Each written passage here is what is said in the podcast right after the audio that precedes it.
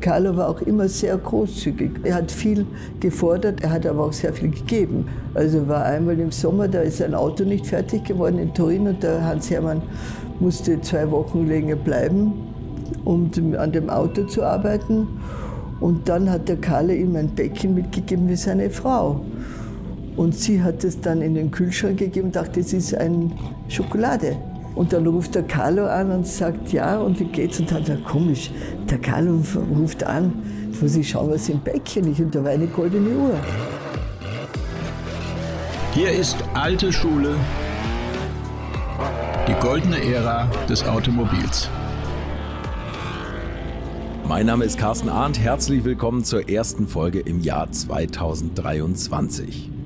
Ein Name, der immer wieder in meinen Folgen auftaucht und von dem alle meine Gäste, die ihn noch kennenlernen durften, mit großer Achtung reden, ist Carlo Abbott.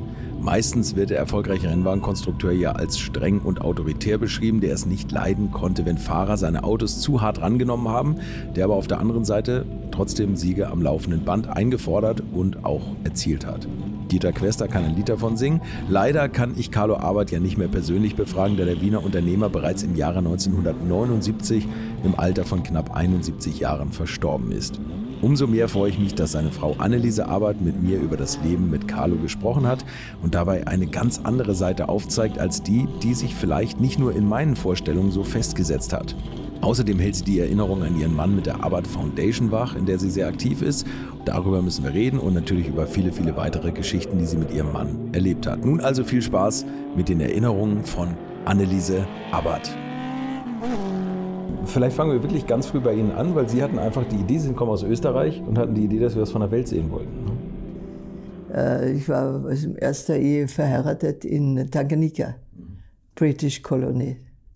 Und äh, deshalb, ich war eigentlich mit, äh, ich war eine, die immer raus wollte. Also ich glaube, das war damals so die Zeiten, dass man die, die Kinder wollten ja aus dem Nest raus. Nicht so heute wollte ich noch ewig bei Mama hängen. Also das war sozusagen, wenn ich von zu Hause draußen bin, dann bin ich frei. Ja. War natürlich eine Utopie, weil wenn man dann verheiratet ist, man ja doch nicht frei. Aber das habe ich mir halt so vorgestellt. Nein, es war, wie gesagt, ich war natürlich äh, sehr jung, auch wie ich den Carlo kennengelernt habe. Aber es war eigentlich, äh, ich war fasziniert von seinem Wesen, von seiner Art und was er geschaffen hat. Ich war immer sehr interessiert an, an Autos und äh, mein Großvater ist jetzt vielleicht vom, zu meinem Großvater zurück. Mein Großvater hatte eines der ersten Motorräder gehabt. Ich bin in Vöcklerbruck geboren und aufgewachsen zum Teil. Und wenn der dann durch die Landschaft fuhr, haben die Leute ihm geschrieben, der Teufel kommt. also war damals schon die Begeisterung da irgendwo in der Familie. Okay. Aber für mich, ich war Model und ich habe äh, Dolmetsch gemacht. Ich habe das Glück gehabt, dass meine Mutti äh, von Haus aus, wir, äh, in der Familie gab es ein Hotel und da mussten wir Sprachen können. Mhm. Und deshalb hab ich, bin ich nach Frankreich, habe Französisch gelernt und eben Englisch sowieso, auch in der Schule. Und dann, also Französisch, Englisch und dann habe ich noch äh, Italienisch auch äh, gelernt, um, weil Sprachen war damals das Wichtigste, weil man es war nicht so wie heute, dass jeder Sprachen konnte. Damals konnten die bisschen Englisch vielleicht von der Schule, aber sonst nichts. Und das war eigentlich auch mein, mein, mein, mein Dings, dann in die, in die Welt hinauszugehen. Und ich habe dann meinen ersten Mann kennengelernt bei einer Modenschau und der kam ähm, britisch und der war, der war einfach so sofort so verliebt in mich, wie andere Männer auch, muss ich sagen, zu der Zeit. war ich schon sehr umschwirrt. Aber es war dann auch, äh, er war so, so ein guter Typ, war er. Und es war, keine Liebe eigentlich. Es war nur, der hat mich imponiert irgendwo. Und dann habe ich gedacht, Tanganyika, puh, da kann ich tauchen dort im Meer. Und, und dann, ja, dann bin ich rübergefahren nach Tanganyika und habe da zwei Jahre gelebt. Und es war, wie gesagt, und bin auch drinnen, drüben auch Rallye gefahren. Mit Sind einem Sie? Lotus, ja. Okay. Ja, mit jemandem, das war nicht mein Auto. Okay. Und das war, das war ein Mechaniker, der hatte dieses Auto und mit dem sind wir halt so manchmal herumgefahren. Und dann gab es eine Susan Bar Rallye, da waren wir in Führung. Und da hat er am Vortag so viel getrunken, war schlecht, jetzt muss man stehen bleiben, dass er sich übergibt. Also ich war so wütend, wie wir dann ankamen, weil, weil wir nicht gewonnen haben. Ich war nicht so eifrig, dass ich unbedingt ge gewinnen muss. Bei mir war es mehr auch Spaß an der Sache. Und das war der Susan Bar Rallye, das war in den Bergen und das war einfach toll. Und mein erster Mann war auch Ingenieur. Und ja, so war das dann meine Jahre drüben und dann kam äh, Uhuru, also Freiheit, und das, äh, die Frauen wurden zurückgeschickt nach Europa, weil es fing ja im Kongo an und da haben wir schon Flüchtlinge aufgenommen und sind dann weg, weil die eben frei sein wollten, damals in, in Tanganyika. Und das war eigentlich äh, sehr traurig, weil das war eine schöne Zeit. Und äh, so bin ich dann nach Österreich zurückgekommen. Und mein Mann blieb noch drüben natürlich. Und dann äh, haben wir uns eigentlich auseinandergelebt. War ja damals mit der Kommunikation schwierig. Ja, ne? ja, sowieso, ja. Und es war sowieso, also es war eine Freundschaft, es war auch nicht die große Liebe, für die ich gekämpft hätte. Und die kam ihm dann mit Carlo. Wie ist er Ihnen das erste Mal aufgefallen? Äh, ja, Zeitungen. Und äh, in Wien, natürlich in Wien, das Aspernrennen. Mhm. Und da hatte ich Bekannte, die, die mir erzählt haben von ihm. Und dann gab es da den Autohaus Steinbacher. Und der war Concessionario von äh, Arbeit in Österreich. Mhm. Und dann habe ich gesagt, sag ich, du, wenn der Karl das nächste Mal kommt, lad mich doch ein, gehen wir zusammen essen. Sagt er, das mache ich. Und so war es dann auch. Der Carlo kam, ich war dann dort um elf dort, hat er mich vorgestellt. Und der Carlo hat mich sofort so angesehen, so wie das, die Frau ist toll. Also ja. er hat auch sehr viel übrig gehabt für Frauen, muss ich sagen. Und Frauen auch, haben mir auch eigentlich sehr umschwirrt, muss ich sagen. Und das war eigentlich dann der Moment, wo es geklickt hat, bei beiden Seiten sofort. Und sowas ist eigentlich ganz selten, aber es ist uns passiert. Und dann waren wir im Sacher Mittagessen. Und das war dann halt, dann ist er zwei Tage länger geblieben, dann waren wir halt beim Heurigen, da kommt man sich auch näher. Und so war das eigentlich sofort, obwohl das nur drei Tage waren, eine, eine schon wie eine, eine Bindung, also ein, ein Erlebnis, das man nicht einfach so loslässt. Und so war es dann auch, dass der Carla dann eben regelmäßig nach Wien gekommen ist und er war ja verheiratet mit der Freundin der ersten Frau. Mhm. Die erste Frau war die Sekretärin von äh, Porsche. Okay. Und die hat ihm sehr geholfen, auch damals. Und damit hat er auch, er hat gesagt, als Anstand sie geheiratet. Und äh, dann, die hatte eine Freundin und die hat sich den Carlo dann geschnappt. Und ich habe ihn mir dann nachher auch. Auch geschnappt. Auch geschnappt.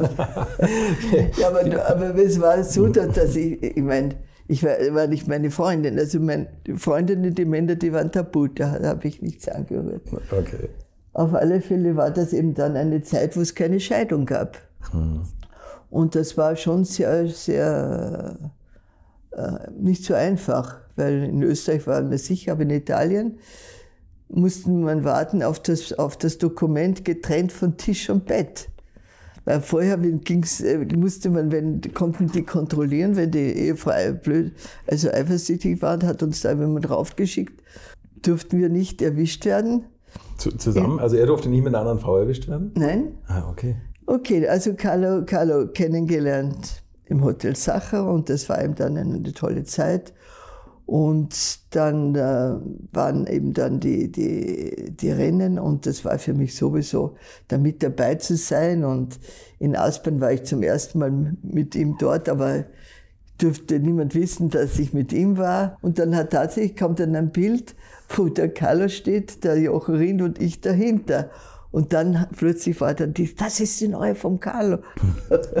und so haben wir das eigentlich dann nicht mehr also haben wir dann alles frei gelebt und ja, wir, wir sind verliebt und wir wir sind zusammen und, und wir, ja, wir sind Scheidung und das war dann alles schon offiziell. Ja, Nein, weil das war auch das Problem, war auch, dass seine Frau sich nicht so sehr interessiert hat für die Rennen. Die hat sich immer beschwert und sogar bei der Sekretärin, was ja wirklich nicht sehr schick ist, dass ihr Mann immer unterwegs ist und äh, und ja, und bei mir war das halt das Gegenteil. Ich wollte immer mit dabei sein bei den Rennen.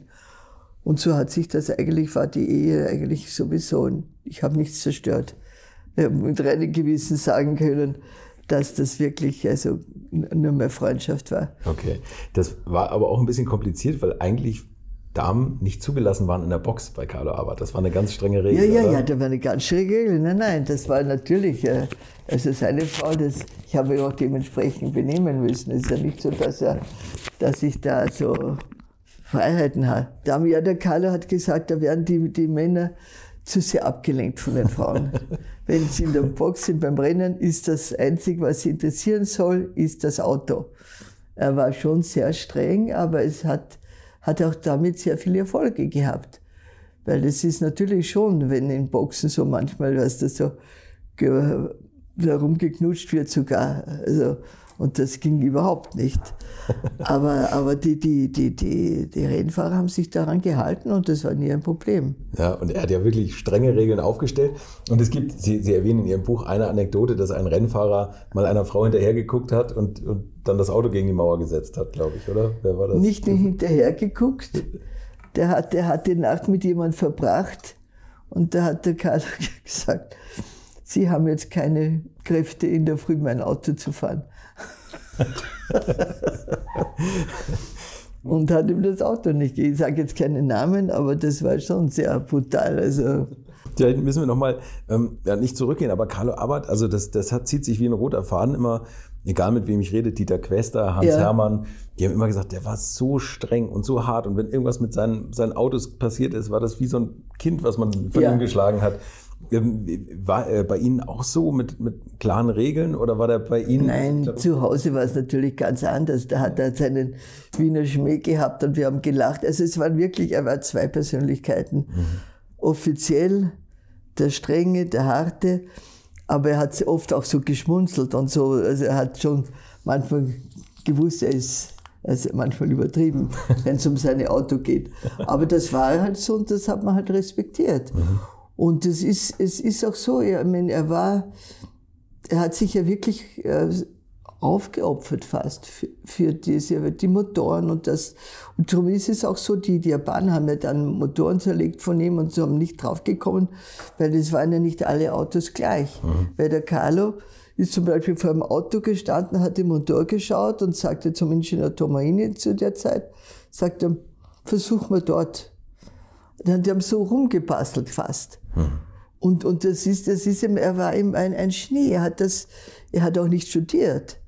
Er hat das einfach von seinem Kopf aus gemacht. Sicher hat er eine Lehre gemacht bei Castagnolo, aber er war eigentlich als Bub schon in der, in der Werkstatt, wenn er neun Jahre war, und hat da zusammengekehrt, nur damit in der Nähe von den Autos ist und was mitkriegt. Und das war eigentlich sein, schon immer sein, sein, sein, sein Leben. Und das ist ja auch das Tolle, dass er nicht nur Tüftler und Ingenieur oder, Ja. oder äh, Ja. einer war, der es umgesetzt hat, sondern er war auch ein guter Rennfahrer oder Ja. ein guter Fahrer. Und er hat ja ganz früh angefangen mit Motorradrennen. Ja, ich hatte mit Motorrädern angefangen und das war, ihm- da, das war, da war überhaupt ein Talent. Also da hat er viel gewonnen. Ja, und dann hatte er eben den Unfall und dann konnte er nicht mehr Motorrad fahren und dann ist ihm die ganze Sache in eine andere Richtung gegangen. Hat er erst Beiwagen, glaube ich, gemacht. Und da Ja, hat er Beiwagen hat er gemacht, ja. Große Patent mit dem Beiwagenmotor, was sich so in die Kurve legen kann. Ne? Und das war, Ja, glaube ich, der Grundstein für die Firma. Ne? Ja, das war, nein, das war nicht der Grundstein. Der Grundstein war eigentlich schon später mit, äh, mit dem Scagliarini. Das war auch ein Pilot und der, wurde, der hat ihn dann gesponsert. Also der hat quasi äh, für, und ist dadurch 50 Prozent Partner geworden. Also dadurch hat, hat er natürlich sein Geschäft seines Lebens gemacht, weil den Erfolg von Carlo hat er immer gerecht geteilt. Dann mit, mit ihm, dann mit dem Vater und dann mit ähm, der Carlos Gallerini, das war dann der Sohn. Okay. Vom. Und Ja, also wie gesagt, das ist Erinnerungen an die Zeit davor. Natürlich gibt es Erzählungen, was er erzählt hat, aber ich war ja sehr jung noch und ich, ich habe ja eigentlich die ganze Zeit vor ihm ja nicht mitbekommen, mhm. nur eben, was ich dann halt gelesen habe, aber nicht miterlebt, sagen wir so. Wie viel älter war Carlo Arbeit als Sie? 30 äh, Jahre. 30 Jahre älter. Ja. War das ein Problem für Sie? Überhaupt oder nicht. Ich, für, weil mich, mich, haben nie junge, ich hatte auch nie einen Freund. Mich haben nie junge Burschen interessiert, die waren blöd und die wollten einem nicht mehr an die Brust greifen und, und, und mich hat das überhaupt nicht interessiert. Ich war für, mehr für Sport und, und Männer haben mich überhaupt nicht interessiert und sage ich, und, und darum habe ich eigentlich immer, ähm, auch mein erster Mann war älter, aber nicht so viel älter, zehn Jahre. Aber beim Carlo, diese Faszination, ich habe den einfach so gesehen in seinem ganzen Art. Er war ja so, so, so, wie sagt man, so powerful. Er hat ja wirklich ein Leben gehabt, wie, wie der, der, der kann der Junge nicht mitmachen. Ja, das wie, was er alles gemacht hat und, und auf die Beine gestellt. Und das, das, wenn die Leute sagen, na, Ah, das Beste war ja, wenn ich dann, weil die fragen natürlich, hauptsächlich die Frauen fragen immer, na, wie haben Sie ihn kennengelernt natürlich? Und dann die zweite Frage ist ja, der Altersunterschied. Wie, wie war das? Sag ich, ich habe es nicht gemerkt. Ich habe es nicht gemerkt und so sage ich, und es ist ja nicht so ein Altersunterschied. Ich meinte damit, wenn man 20 und 50 ist ja, ist ja nicht so ein Unterschied ist. Genau, ja. Weil mit 50 ist der Mann erst richtig reif, ja. in meinen Augen. Ja. Also, und dann, und, und, ja, und auch wie er sich gibt halt dann auch. Aber, aber da, da war immer Riesengelächter, wenn ich das gesagt habe. Und aber es war so. Ich, ich, ich habe es nicht. Für mich war er jung, für mich war er dynamisch und, und, und ich habe ihn einfach äh, äh, geliebt, ja. ja. Toll. Also wie Sie das sagen, klingt das auch immer noch so durch, ne? dass er ja, eine ganz besondere Persönlichkeit gewesen sein muss. Und ich glaube, diese Aura, die er versprüht hat, ja. die, von der schwärmt jeder. Also jeder Rennfahrer, jeder Mann, jede Frau ja. vielleicht, aber egal ob Hans Hermann oder so, alle ja. sagen immer Carlo Arbert. Das war ja, einfach besonders. Aber es ist natürlich, also auf Carlo, äh, Hans Hermann zurückzukommen. Der Carlo war auch immer sehr großzügig ja. und hat auch immer, er hat viel gefordert, er hat aber auch sehr viel gegeben. Also war einmal im Sommer, da ist ein Auto nicht fertig geworden in Turin und der Hans Hermann musste zwei Wochen länger bleiben, um an dem Auto zu arbeiten. Und dann hat der Kalle ihm ein Bäckchen mitgegeben wie seine Frau. Und sie hat es dann in den Kühlschrank gegeben und dachte, es ist ein Schokolade. und dann ruft der Carlo an und sagt, ja, und wie geht's? Und dann sagt komisch, der Carlo ruft an, Jetzt muss ich schauen, was im Bäckchen ist. Und da war eine goldene Uhr. Ach, die, die sie in den Kühlschrank getan ja. hatte. Oh. Und das ist, war so, er wollte ihr sagen, danke, dass du diese zwei Wochen mir noch gegeben hast, dass wir das fertig machen konnten. Wow, okay. Und hat das wirklich immer anerkannt. Mhm. Ja. Und das, das sind ja so verschiedene Episoden, wo er, wo er wirklich, also den, den Fahrern und auch den Mechanikern, wenn die Überstunden gemacht haben, hat er einen Kuvert zugesteckt, hat ins Büro geholt, sagen Danke. Und die, die, es war ja auch so dort, die, die Firma, das war ja, die haben ja so zusammengearbeitet. Mhm. Die sind auch, wie damals diese, diese furchtbaren äh, Streiks waren. Mhm. Da war die, die, die, die, Gewerkschaft hat draußen Posten aufgestellt, es tut ja niemand ins Werk gehen. Da haben die die reingeschmuggelt und die haben dann äh, in der Nacht gearbeitet. Und dann der Carlo ist natürlich, wollte sich nicht reinschmuggeln lassen, hat gesagt, nein, ich stehe dafür, ich arbeite weiter. Und ist da rein und da haben die ihn, wollten ihn aufhalten, hat er gesagt, ja, schießt mich, wenn es wollt. Ich gehe jetzt rein und mache meine Arbeit. Wollte den Chef nicht in seine eigene Firma lassen. Ja. Das muss man mir vorstellen. Ich glaube, 67 war das, oder? 66? Das war, Gott, ich, mit, mit, den, mit, mit den Jahren bin ich leider ja. nicht so gut. Aber, und das war er. Er hat gesagt, das ist mein Werk. Und, und durch diese Streiks ist auch damals ins, äh, wie sagt man, ins Schwanken gekommen. Mhm. Weil er war ja einer, war immer voraus der Zeit. Mhm. Und wenn die nicht arbeiten lassen, ja, dann, dann fehlen diese Stunden oder diese Tage oder ich weiß jetzt nicht mehr, wie lange das hat ja doch eine Zeit gedauert. Mhm. Auf alle Fälle ist, war das wirklich eine, eine schlimme Zeit damals. Ja. Und die, aber wie gesagt, das ganze Team ist zu ihm gestanden. Ja, das glaube ich, wenn der Chef so großzügig ist ne? und Ja. eigentlich so, die vielleicht auch erkannt haben, dass er so eine weichere Seite hatte oder dass er theoretisch. Nein, nein, ich glaube, was sie so geschätzt haben, dass er wirklich anerkannt hat, was die gemacht haben. Es hat nicht für selbstverständlich genommen. Er hat gesagt, ihr habt einen super Job gemacht, danke. Nicht wie einer, der einfach so, er hat auch im Büro, war das große Fenster, hinein in die Halle und da hat er beobachtet, die Leute, was sie machen. Und, und jeder konnte zu ihm kommen, wenn er ein Problem hatte und das wurde gelöst. Das war sein Erfolg, dass er ein super Team hatte. Und die haben ja riesen Erfolge gehabt. Ne? Ja. Also das ist ja jedes Wochenende und das, glaube ich, auch eines der Geheimnisse ist, dass er eben nicht die teuersten Sportwagen gemacht hat, sondern er konnte das über die Masse streuen und so sind die Wagen jedes Wochenende auf x Rennen gefahren Ja, und ja. haben natürlich auch x Erfolge Ja, eingefahren. ja, Ne? das war ja auch, er war eigentlich sehr geschickt. Auch im, er hat ja mit Fiat einen Vertrag gehabt dann, dass er für jeden Sieg eine Summe kriegt, eine Prämie. Und die, weil, die haben gesagt, ja, okay. Und dann natürlich, dass der Carlo dann so viele Autos auf kleine Rennen geschickt hat, wo die natürlich gewonnen haben. das haben die natürlich dann auch nicht gerechnet. Ja. Aber er war schon clever, ja. Hat er sie manchmal mitgenommen zu den Verhandlungen bei Fiat? Nein, nein. Nein, achso, okay. Das war immer, also da war er immer allein. Nein, nein, nein. Hinterher dann ist er nach Hause, dann haben wir diskutiert und hat mir erzählt und äh, was ihm nicht so gepasst hat und was ihm äh, manche Leute, die Ingenieure bei der Fiat oder so, da äh, nicht so verstanden haben, wie es, wie es haben wollte. Aber im Prinzip, äh, Agnelli war sehr gut. Der hat wirklich, auch nach dem Tod von Carlo hat mir der Gianni Agnelli geschrieben, wenn was ist, ich kann mich an ihn wenden. Und die haben sich wirklich ganz toll mir gegenüber verhalten, muss ich sagen. Das ist auch nach dem Tod von Carlo, haben die mich eingeladen dann zum 1980 zum Rallye Monte Carlo. Und ich werde nie vergessen, ich bin dann da hingefahren. Es war in Wien im Haus. Wir haben in Wien gelebt, ja. Nachdem der Carlo verkauft hat, die Firma, sind wir nach Wien gezogen. Und wir haben zuerst gesucht, in, in Italien was zu kriegen und das hat alles nicht so richtig gepasst. Und dann durch Zufall, wie in Wien war, hat ein Architekt ihm angeboten, diese Häuser in Grinzing am Hang.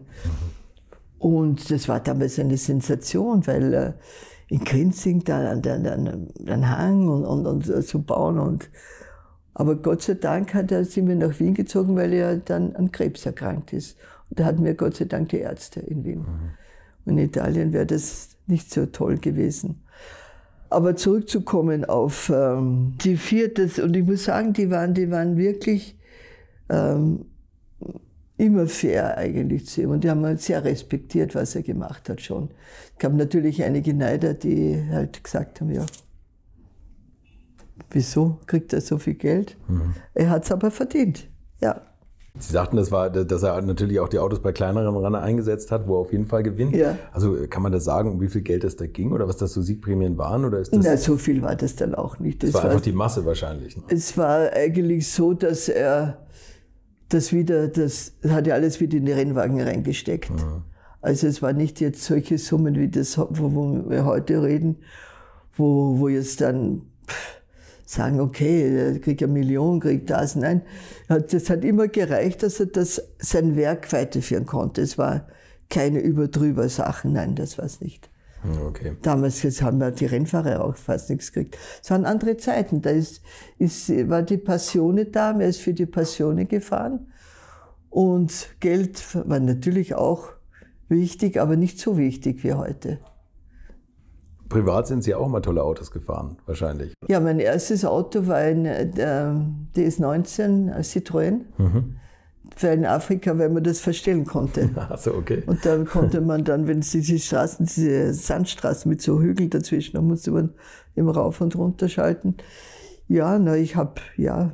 Ja, aber nachher bei Arbeit, da haben Sie wahrscheinlich auch mal die heißgemachten ja na, Straßenversionen gehabt. Ich habe ihnen, nein, erst einmal haben immer auch andere Autos getestet. Okay. So, ob es jetzt der, der amerikanische oder Dings jetzt, wir haben alle Autos immer getestet. Mhm. Und Kalle wollte schauen, wie die Lage ist, was da ist und so. Das hat ihn einfach interessiert.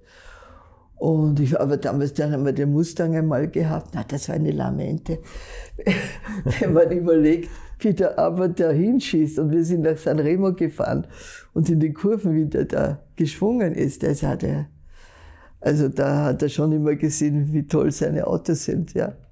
Ja, das glaube ich. Wo haben Sie ihn überall begleitet auf Rennen? Also er war ja nicht bei jedem Rennen logischerweise dabei, Nein, nein. aber Naja, ich habe ihn immer auf allen Rennen begleitet. Also er war, wollte- war immer dabei, wollte nie, nie eigentlich allein sein. Das war schon sein. Und ja, ich habe auch immer, bin auch oft ich gefahren und er ist, der hat Zeitung gelesen oder hat sich irgendwas äh, konzentriert und hat meine Fahrweise vertraut und bin auch nicht gerast. Er ist sehr schnell gefahren. ja. Ja.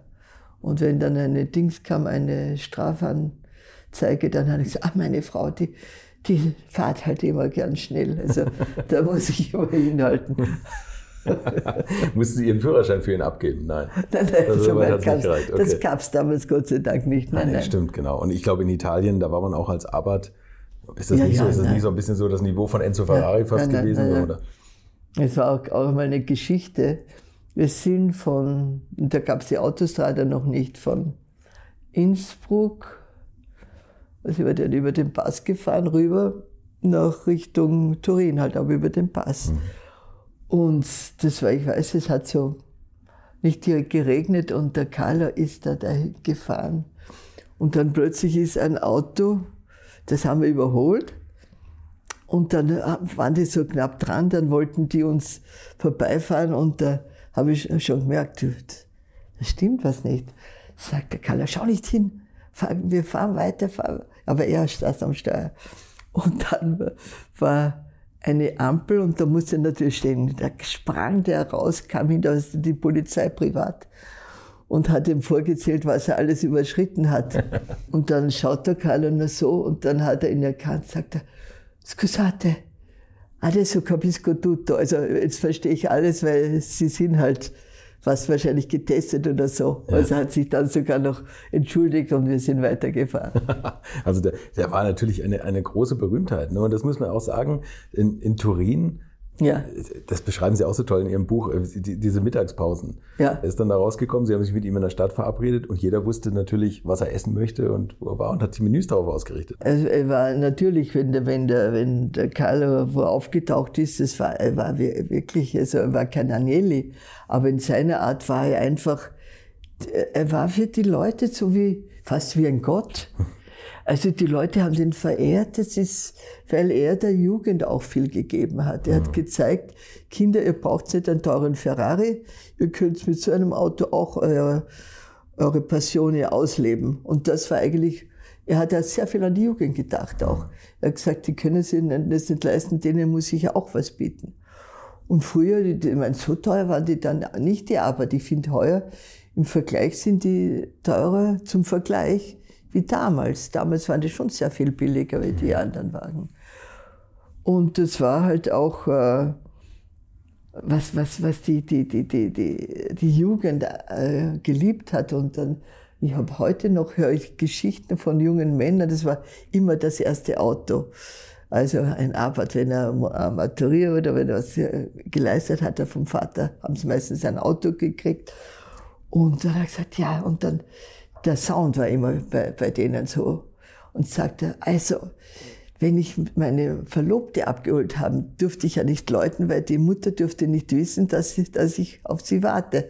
Habe ich einfach immer nur Brumm Brumm gemacht und dann hat es mich gehört und ist runtergekommen. Das ist gut, wenn man das damit verbindet. Ein wichtiges Standbein noch war ja das, die, das Zubehörgeschäft, ne? Ja. Auspuffanlagen ja, ja, und so. Ne? Ja. Also, ja, das hat er durch eigentlich, das hat das hat sehr gut geklappt, weil er eben äh, mit, mit diesem Auspuff, also wenn man sich vorstellt, dass sich ein Mercedes einen Abarth-Auspuff äh, nimmt und so, das ist ja unwahrscheinlich, wie die, wie die an das geglaubt haben. Das hat auch was gebracht. ich glaube, in den besten Jahren 100.000 Auspuffanlagen im Jahr. ne? Es, ist ja, es war ein- einfach das, damit hat er viel Geld gemacht, ja. Wie sah die Fabrik aus? Wie viele Leute haben da eigentlich gearbeitet? Äh, Zum, zum, zu Höchstzeiten hat er gehabt 700 Leute. 700. 700 Leute, aber dann ist er zu groß geworden, eben wenn durch das Ganze. Hat er, und dann hat er, eben sich verkleinert, weil das ist einfach zu viel Aufwand und zu viel. Aber er hat sehr gut zusammengearbeitet mit Pininfarina. Dann hat er sehr gern gemacht. Der Chuchara hat auch einen schönen Arbeit gemacht. Und kennen Sie das Buch eigentlich, die, die Müll Collection? Weil das beweist, wie viele schöne Autos der Carlo gemacht hat, wo nur ein paar Stück manchmal waren. Und das, die, diese, diese Müll Collection, die ist ja das der Engelbert Möll, ja. äh, war Rennfahrer bei Arbeit, also ein Privater, hatte dann einen Unfall auf Arbeit und ist dann plötzlich zum Sammler geworden. Und er hat tatsächlich 45 verschiedene Arbeit gehabt. Und man wusste ja gar nicht, wie viele Autos der Carlo gemacht hat, weil das immer nur kleine Serie war dann. Irgendwann kam der Zeitpunkt, dass äh, Carlo Arbeit eben nicht nur Karosserien und so ein bisschen Tuning gemacht hat, sondern auch einen ganzen eigenen Motor entwickelt hat. Ne? Also ja. und zwar einen großen Zwölfzylinder. Ja. Und das war eben der, das war eben der Skandal, dass, dass wie er so weit war, dann, dann von der äh, verboten wurde. Von der FIA wurde das Reglement ja, geändert. Ja, ja, ne? das, das ja. Reglement wurde geändert und damit war der Motor, der stand dann als Zeuge in seinem Büro. 6 Liter V12, glaube ich. Also wirklich ja, ja. ganz. Und das war eben, eben, eben auch, äh, wie soll ich sagen, das, war, das hat ihn hart getroffen, weil die hat eine ganze Saison quasi verloren, mhm. weil er hat auf, gebaut auf diesen neuen Motor. Das ist auch ein riesen Kostenfaktor, einen ja, Motor ja. Ja, natürlich. Ne? Nein, das ist eben heute äh, damals auch leider schon so, dass eben der Regelmaß manchmal gemacht wurden, die kein Mensch verstanden hat. Also ist ja auch heute noch. Die Formel 1, manchmal fragt man sich wirklich, wo ist da die Logik? Gott sei Dank geben sie jetzt manchmal zu, man kann hieß Racer, ja. dass er nicht dafür nur bestraft wird. Also, es also manchmal dann, dann rege ich mich schon auf, wenn ich so diese Regelmaß sehe. Gab es von Ihnen ein Lieblingsrennen, wo Sie besonders gerne hingefahren sind? Nein, das, das Mendola habe ich sehr gern gehabt, Bergrennen. Der Karl hat ja auch Bergrennen sehr geliebt. Mhm. Also ich habe Bergrennen sehr geliebt, weil das war wirklich so, konnte sie auch so, so hören, ja, wumm, wie sie leiser wurden, lauter nächste Kurve, wie das so, die, das Tonart verschieden war. Ja. Und das war, ja, das habe ich sehr gern gehabt, das Mendola. Leider auch aufgelassen worden, wie so viele, wegen den Grünen. Luftverpestung und jetzt zischen die Motorräder halt darauf. Es, ist, es hat alles keine Logik mehr und das ist das Traurige. Aber zurückzukommen zum Carlo, wie gesagt, also die Jahre damals in Turin, das waren schon sehr, sehr prägend für mich auch, weil das war für mich natürlich eine ganz andere Welt und, und, die, und das alles so nah mitzubekommen und es war einfach eine schöne Zeit, ja. Klingt so, und ja. Turin damals war eine elegante Stadt. Also mhm. die, die Frauen waren so elegant. Also, und ich kam von Wien. Ich meine, ich habe ganz andere äh, Art zu kleiden gehabt. Die wurden dann schon angepasst. Ich war sehr klassisch eigentlich immer auch. Aber habe auch immer sehr viel drauf gehalten, dass ich so war nie so hippiemäßig unterwegs, weil mir musste das auch immer schon passen, dass das einen Stil hat und äh, habe sogar beim Knieschen mir, wenn ich Geld gehabt habe als Model, wenn ich gut verdiene, beim Knieschen mir ein Kostüm machen lassen. Knieschen war ja auch dann der, der Hofschneider, Hofschneider von, Carlo, ja. ja genau. Und ich habe ihn auch im, in seinem Dings kennengelernt, den Carlo, ein Kostüm von Knieschen. also bist du ja gleich, dass Sie sich informiert Ja, ja, haben. nein, nein. Gab es irgendwelche Lieblingsfahrer von Carlo Arbeit, wo die das Auto möglichst heil gelassen haben? Naja, der Carlo, der Peter Schetti der war ein, ein insofern ein Lieblingsfahrer. Also man hat Deutsch gesprochen, weil er Schweizer war. Mhm. Und dann hat er auch das nötige Kleingeld gehabt. Der Carlo wollte, dass ein, auch einer von diesen Leuten, die Geschichte kennen, übergeben, sein Werk. Mhm. Weil er auch älter war und, und hat gesagt, also ich möchte einen Nachfolger haben. Und weil er selbst wollte ja keine Kinder, Carlo. Also seine Kinder waren die Autos und mehr Platz war da nicht. Mhm. Für mich schon, aber sonst äh, Kinder hätten ihn zu sehr abgelenkt. Auf alle Fälle war das dann auch sehr, sehr, war sehr enttäuscht, weil der Peter Schetti dann ja auch zu Ferrari gegangen ist. Und das ist auch der, der Mazzario ist zu Ferrari gegangen von Carlo. Der Peter Schetti, wer war denn da noch? Johannes Ordner? Nein, nein, der ist ihm treu geblieben. Also der war ein treuer, der Ordner. Das war auch eigentlich einer, mit dem der Karl ein sehr gutes Verhältnis hat. Erst einmal hat er Deutsch gesprochen und der war auch am längsten mit ihm eigentlich. als Fahrer, ne? Ja, wie, der, Ja. wie er gesagt hat, ja, ich habe es am längsten ausgehalten. Ja, und Peter Schetti wollte er eigentlich die, die Firma mal vermachen, ne? Naja, Also der ja, der, der Peter Schetti war ja doch ein sehr autobezogen. Mhm. Und, äh, und ja, da waren wirklich schon Gespräche. Und dann aber ging er zu Ferrari und dann. Hat er später den elterlichen Betrieb in der Schweiz übernommen, glaube ich. Ja, ne? ja. Also ja. Das war eine ganz ich habe leider Firma. dann gar kein, ich habe noch ein paar Mal in Monte Carlo gewohnt, habe getroffen so. Aber jetzt habe ich überhaupt keinen Kontakt mehr. Es tut mir leid. Ich möchte jetzt einmal noch einmal ein Jubiläum machen nächstes Jahr, wo ich noch einmal die Leute zusammenbringen möchte. Wie denn sind doch schon altes ältere Herren und manche sind eh schon verstorben, aber der Merzario gibt es noch. Und der Mazari war ein ganz ein witziger, sehr ein quirliger Pilot. Denn mit dem bin ich heute noch in, in Verbindung. Nein, von den Fahrern her, ich meine, der, der Hans Hermann war eigentlich, mit dem war er sehr gut. Da, da war wirklich auch eine sehr gute Verbindung da. Und weil der Hans Hermann ja auch viel verstanden hat von Autos und man konnte sich mit ihm, konnte sich mit ihm mit allem unterhalten natürlich. Und das war eigentlich der, der, der von den drei Fahrern, die, die am meisten waren. Also war, wie gesagt, der Hans Hermann, der Peter Schett und der Merzario. Das waren die drei, wo wirklich eine Bindung da war. Und dann Dieter Quester. Dieter Quester, ja, mit dem war, war nichts, sind die nicht sehr zusammengekommen. Und weil der Carlo war sehr streng mit ihm und der Dieter war halt, hat das halt, er war ja Persönlichkeit, er hat ein, war vermögend, kommt BMW, also es hat alles gepasst und er braucht sich nicht vom Carlo abkanzeln lassen. Wobei das der Hans Hermann hat mir da eine, eine äh, lustige Begebenheit erzählt. Also zudem war Ja. natürlich der, der Carlo Abbott auch streng, aber Ja. der hat ihn dann immer, hat er gesagt, er hat extra immer vor dem Büro geparkt mit dem Firmenwagen. Ja. Und immer wenn Mittagspause war, hat er den Motor angelassen und sofort hochgedreht. Dann hat er ihn damit geärgert. Und er hat noch eine gute Geschichte erzählt, wobei das, das war, glaube ich, das hat Erich Bitter erzählt, ähm, dass ihr Mann immer zur, zur Mittagspause losgefahren ist und mit Vollgas auf das geschlossene Tor zugefahren ist. Und da stand immer schon einer parat, der es dann aufgemacht hat. Nein, nein, der, der, der Kallis war, war ein, ein, ein sehr schneller Fahrer. Also der hat äh, gerne Speed gehabt. Und, aber eigentlich nicht übertrieben. Er hat es schon immer unter Kontrolle gehabt, alles. Aber es ist. Er hat auch die, Wel die äh, Rennautos noch selber getestet. Also auf dem Flugfeld gegenüber vom, vom Werk war das Flugfeld und da haben die die ganzen Tests immer gemacht. Und das hat er, Karl hat immer die Autos bis zum Schluss fast alle noch selbst getestet.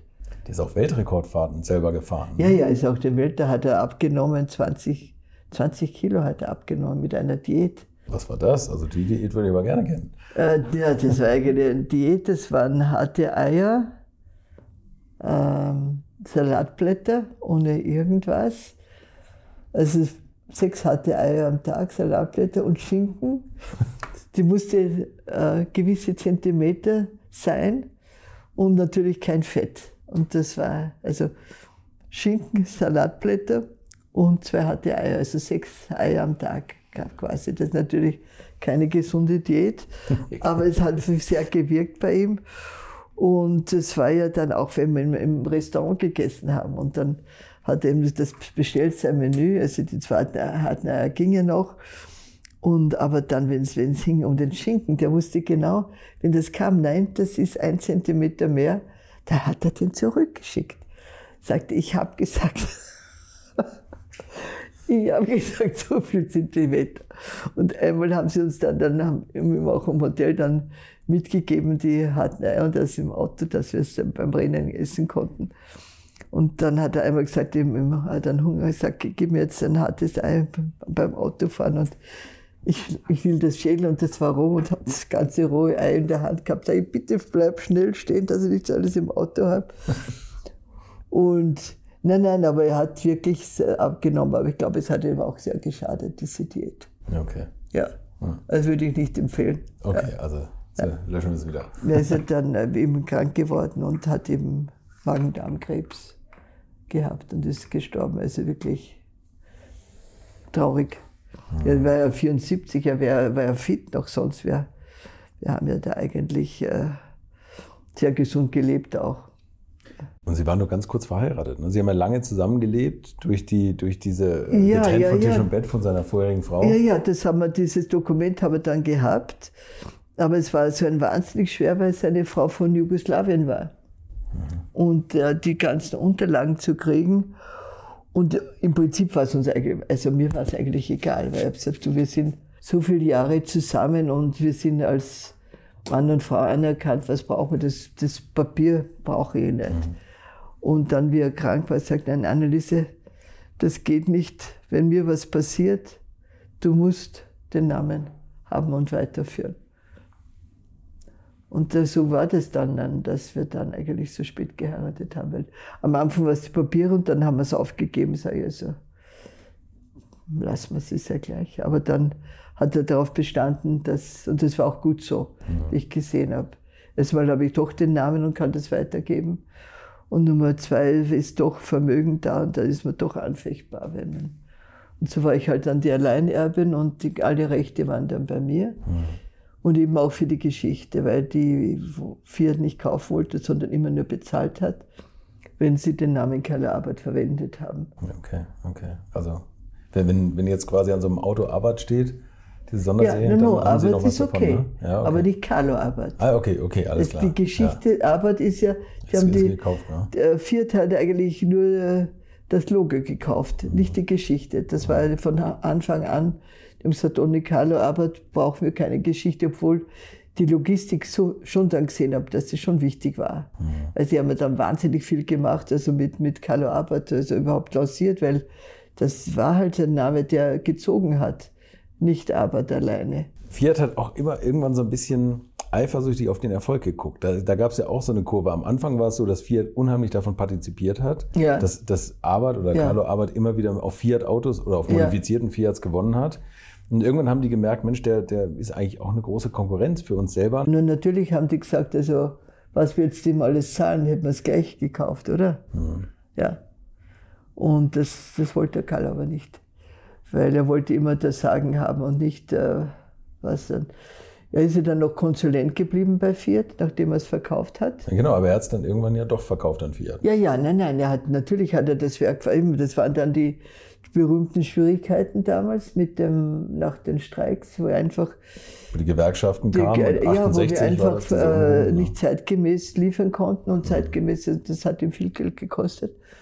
Und das hat ihm dann äh, gesagt, okay, äh, ich verkaufe. Und äh, ja, das war eine, äh, da haben wir nächtelang diskutiert und, und er hat, er hat, er hat ein anderes Angebot gehabt, viel interessanter. Und dann hat er gesagt, nein, ich bin mit Fiat groß geworden und die werden in meinem Sinne das weiterleiten.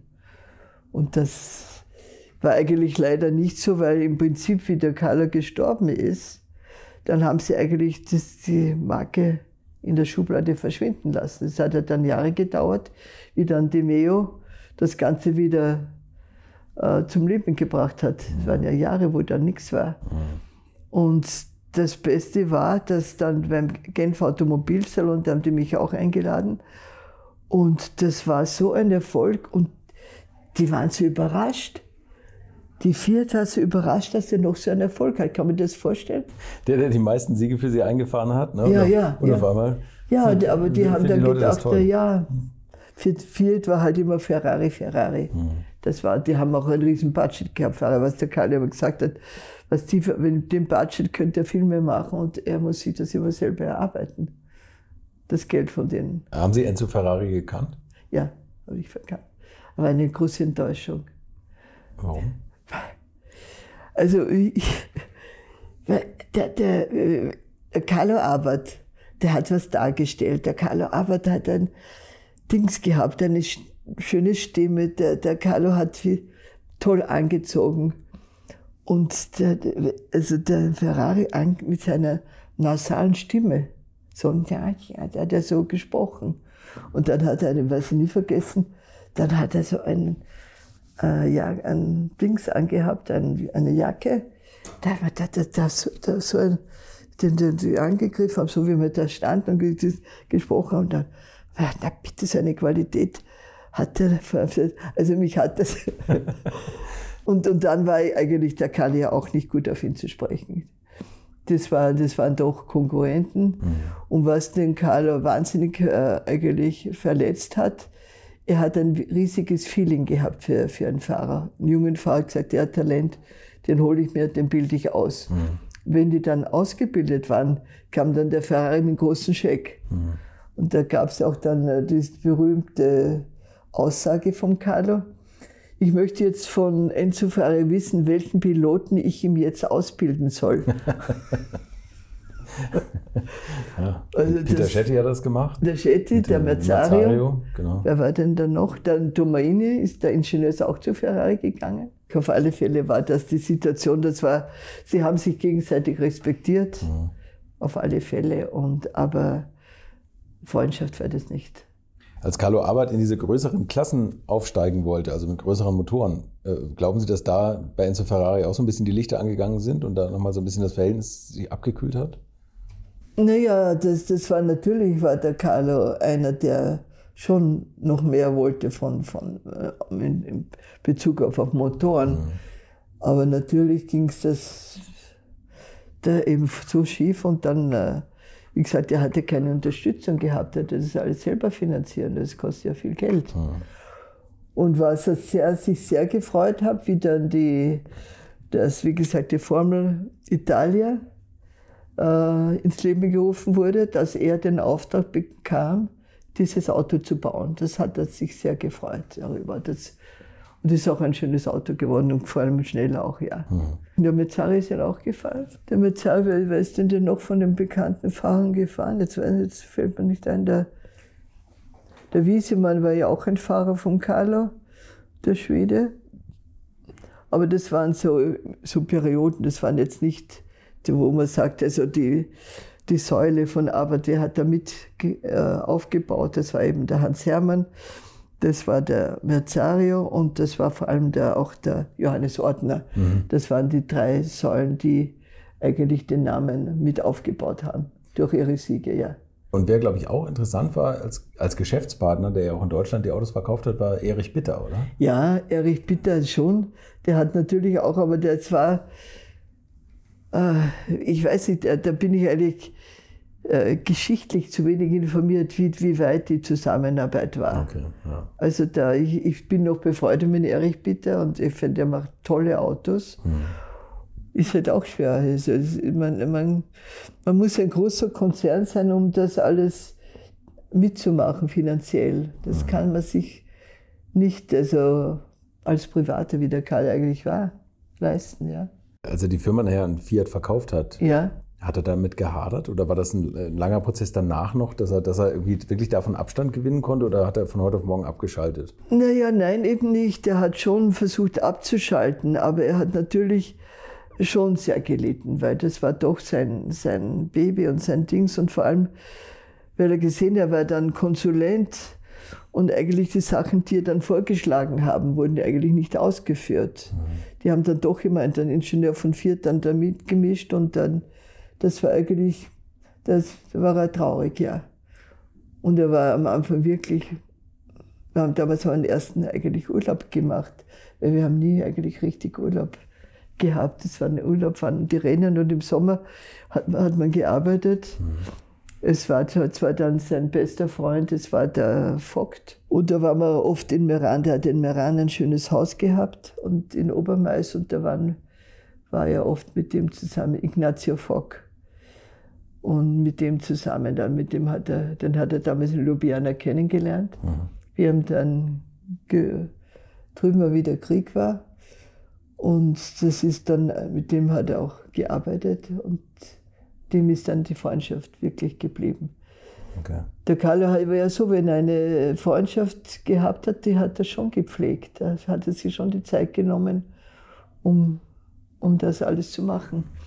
Aber wie gesagt, also ich, ich, spreche immer mehr über die menschliche Seite, weil ich, wie gesagt, die, weil ich die halt besser kenne. Ja, Wie die bin ich auch hier, damit wir über Ja, die menschliche Seite sprechen, weil die die technische technische Seite und es ist- das wollte ich hier nicht abfragen. Es ist, ja, er hat ja, es gibt ja auch eine tolle Geschichte, die eigentlich nicht sehr bekannt ist.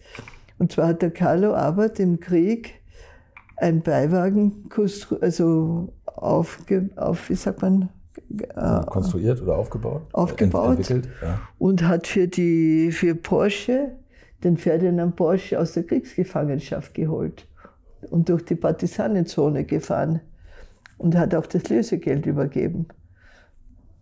Und das ist, ist komisch, ich habe mit Wolfgang Porsche jetzt gesprochen und der kennt die Geschichte gar nicht. Weil der Karl hat sich nie so diese Sachen, wie er wirklich, ich meine, muss man sich vorstellen, damals in der Zeit, er hat ja mit seinem Leben auch riskiert. Wird er erschossen oder nicht? Ja, na klar. Und auch das Vertrauen von Porsche, dass sie ihm das gegeben haben. Aber er hat eben schon immer diese, diese Freundschaft gehabt, auch dann mit, mit dem Ferdinand Porsche. Er hat ihm ja auch dann die, die Konzession für Italien gegeben. Und es gab ja auch dann den Porsche Abarth. Und das war dann schon also äh, auch eine Freundschaft. Die haben sich sehr respektiert gegenüber.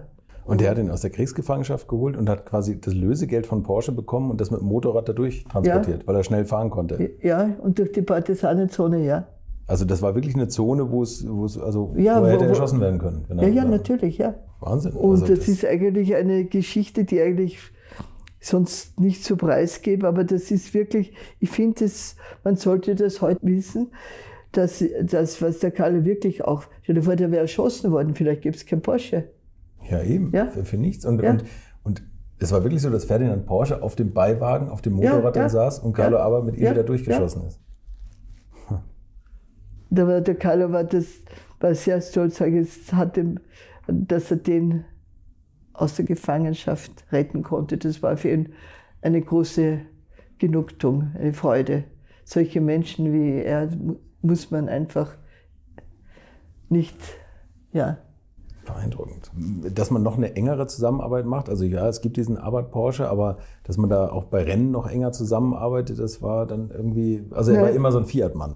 Ja, das hätte er nicht können, ja. Er hat okay, den Vertrag mit Fiat gehabt und Ja. das äh, ko- konnte er nicht machen. Nein, aber er hat immer respektiert für schöne Autos, die machen und alles. Nein, nein. Das, die haben sich sehr respektiert und das ist halt dann ja, verloren gegangen. Erst einmal Italien und Porsche war da. Und, und wie gesagt, auch dadurch, dass er die erste Ehe war mit der Sekretärin von Porsche, es war immer irgendwo doch ein Bezug da. Und die, die na, wie heißt sie jetzt, seine Schwester, die Die Luise. Luise, ja, die kannte der Kalle ja auch gut. Und ja, die war eine tolle Frau auch, ja. Aber ich habe die, diese Leute natürlich nicht gekannt, das war alles vor meiner Zeit. Ja, klar, Weiß ich eben nur vom Kalle als Erinnerung. Als äh, Carlo Abarth die Firma verkauft hat oder Sie die Firma verkauft Ja. haben, wie alt war er da? Äh, War schon 73. 73. Also das war dann, er hatte finanziell dann logischerweise ausgesorgt. Also das war jetzt nicht Ja. mehr, dass man noch hätte was machen Nein, das, aber also er der der hat sich eigentlich nie was aus, aus Geld gemacht. Ich eigentlich auch nicht. Man hat zum Leben gebraucht. Aber wir haben jetzt nie in so einem Luxus oder was gewohnt, dass wir da ein Speedboot gehabt hätten. Erstmal haben wir alles zur Verfügung gekriegt, wenn man es richtig wollte. Aber der Carlo, dadurch, dass er so, so viel unterwegs war, zu Rennen, zu Rennen, war eigentlich dann, wenn er privat war, doch mehr relaxed und äh, gemütlich zu Hause. Ich habe gern gekocht und er hat auch meine Küche sehr genossen. Ich habe sie ja Gott sei Dank damals als junges Mädchen kochen noch gelernt, was ja heute leider nicht mehr der Fall ist.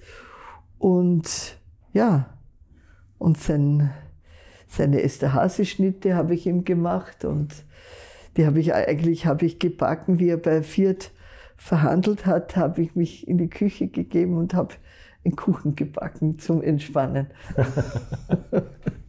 Es klingt nach einer ganz, ganz tollen, harmonischen Zeit und wirklich so der, der, der Liebe fürs Leben. Ja, nein, nein, es war wirklich so harmonisch, das muss ich sagen. Es ist, war eigentlich, ja, es ist ganz selten, dass man solche äh, Momente wirklich erleben kann. Und es war eigentlich immer ein, bis zum Schluss, keine, die Liebe da und, und die Zuneigung. Und das ist ja wichtig. Schade, dass es dann eigentlich am Ende nur so kurz war, wo er das noch genießen konnte. Also jetzt waren wir da eben stehen geblieben, Sie haben geheiratet. Einen Monat nach der Hochzeit ist er schon verstorben. Ne? Ja. Nein, das, das eigentlich das, das äh, Traurige war und ich glaube, es war auch so, dass er wirklich das nicht verkraftet hat, dass er sein Lebenswerk so aufgegeben hat. Mhm. Das hat er nicht verkraftet. Und vor allem, dass er dann nicht den Nachfolger hatte, der das in seinem Sinne weitergeführt hat, weil das Fiat hat es ja doch nicht in seinem Sinne, ja, in, ja schon jetzt wieder auferlebt, aber da habe ich auch sehr viel mitgeholfen durch meine Foundation. Wir haben ja wirklich den, den Namen äh, PR-mäßig mit aufgebaut. Und dann, wie gesagt, habe ich mich dann auch geeinigt mit der Fiat, weil äh, dass ich eben äh, eine Lösung habe, mit der wir leben können, dass ich auch eben äh, den Namen erhalte und eben auch von der Fiat, aber dafür bezahlt werde natürlich. Mhm. Und das war eben dann mit dem Demeo die, das Gespräch, eben, wo ich dann gesagt habe, also hat gesagt, Frau Albert, Sie bleiben bei uns und Sie werden unsere Ambassadrice und vertreten, arbeitwürdig und das habe ich auch, glaube ich. Vor allem mit viel Passione, das kann man mir nicht nehmen. Das, das denke ich. Und vor allem in jeder Sprache. Das ja, Sie konnten das ja, natürlich ja, in jedem Land irgendwie toll vertreten in meiner Muttersprache. Das ist natürlich auch mal viel wert. Nein, aber ich muss sagen, das war damals auch, wie ich dann haben wir angefangen, wie gesagt, das war dann Demeo und das der, die ganze Zeit, äh, dass man wirklich dann neu angefangen hat, neu aufzubauen, mehr auf eben auf Carlo auch. Mhm. Dass man die Geschichte dann, das wurde auch dann das Klassikarbeit eröffnet aber ich war ja natürlich so happy, weil ich da wieder in dem Ambiente sein kann und, und äh, das Leben leben, wie ich es eigentlich gewohnt war. Und das war dann, wir haben dann das auch äh, herbeigezogen, das Scorpionship, weil ich fand immer, es gab die Arbeitclubs, dass man die so vernachlässigt. Und sie haben so viel Freude daran. Und das ist, äh, sich zu treffen. Und, und das sind ja oft Leute, die wirklich sich jeden Groschen erarbeiten. Ja. Und das, das, äh, die Prämie ist dann ein Aber zu fahren. Und diese Leute können eigentlich belohnt, wie kleine Ambassadore, die, also Botschafter, die eben den Namen wirklich leben und weitergeben. Und dann haben wir mit der Arbeit Klassik eröffnet. Das war eine riesige Sache in Turin, weil das dann äh, wirklich dann die Klassiker da war. Mit wieder die alten Autos zurück. Die alten Autos dort reparieren lassen, die ganze Story mitleben, wieder neu auferleben, Carlo Abbott. Das war eigentlich damals mehr meine, meine Aufgabe und was ich natürlich sehr gern gemacht habe.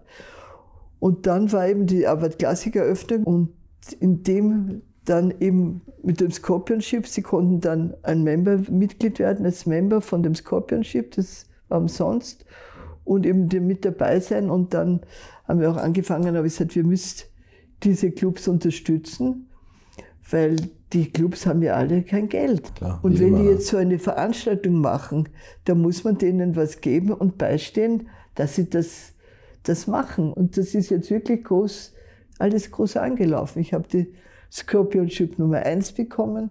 Damit wurde, ich habe die ganzen alten Fahrer eingeladen. Es war eben dann wieder Geschichte geschrieben zu dem Zeitpunkt. Wie ist das überhaupt zu dieser, zu, zu, dieser Idee zu der Foundation gekommen? Diese Idee zu der Foundation ist gekommen, der Carlo hat mir ein Tonband hinterlassen, äh, wo er wusste, er ist sehr krank und er wird bald sterben, indem er über sein Leben gesprochen hat.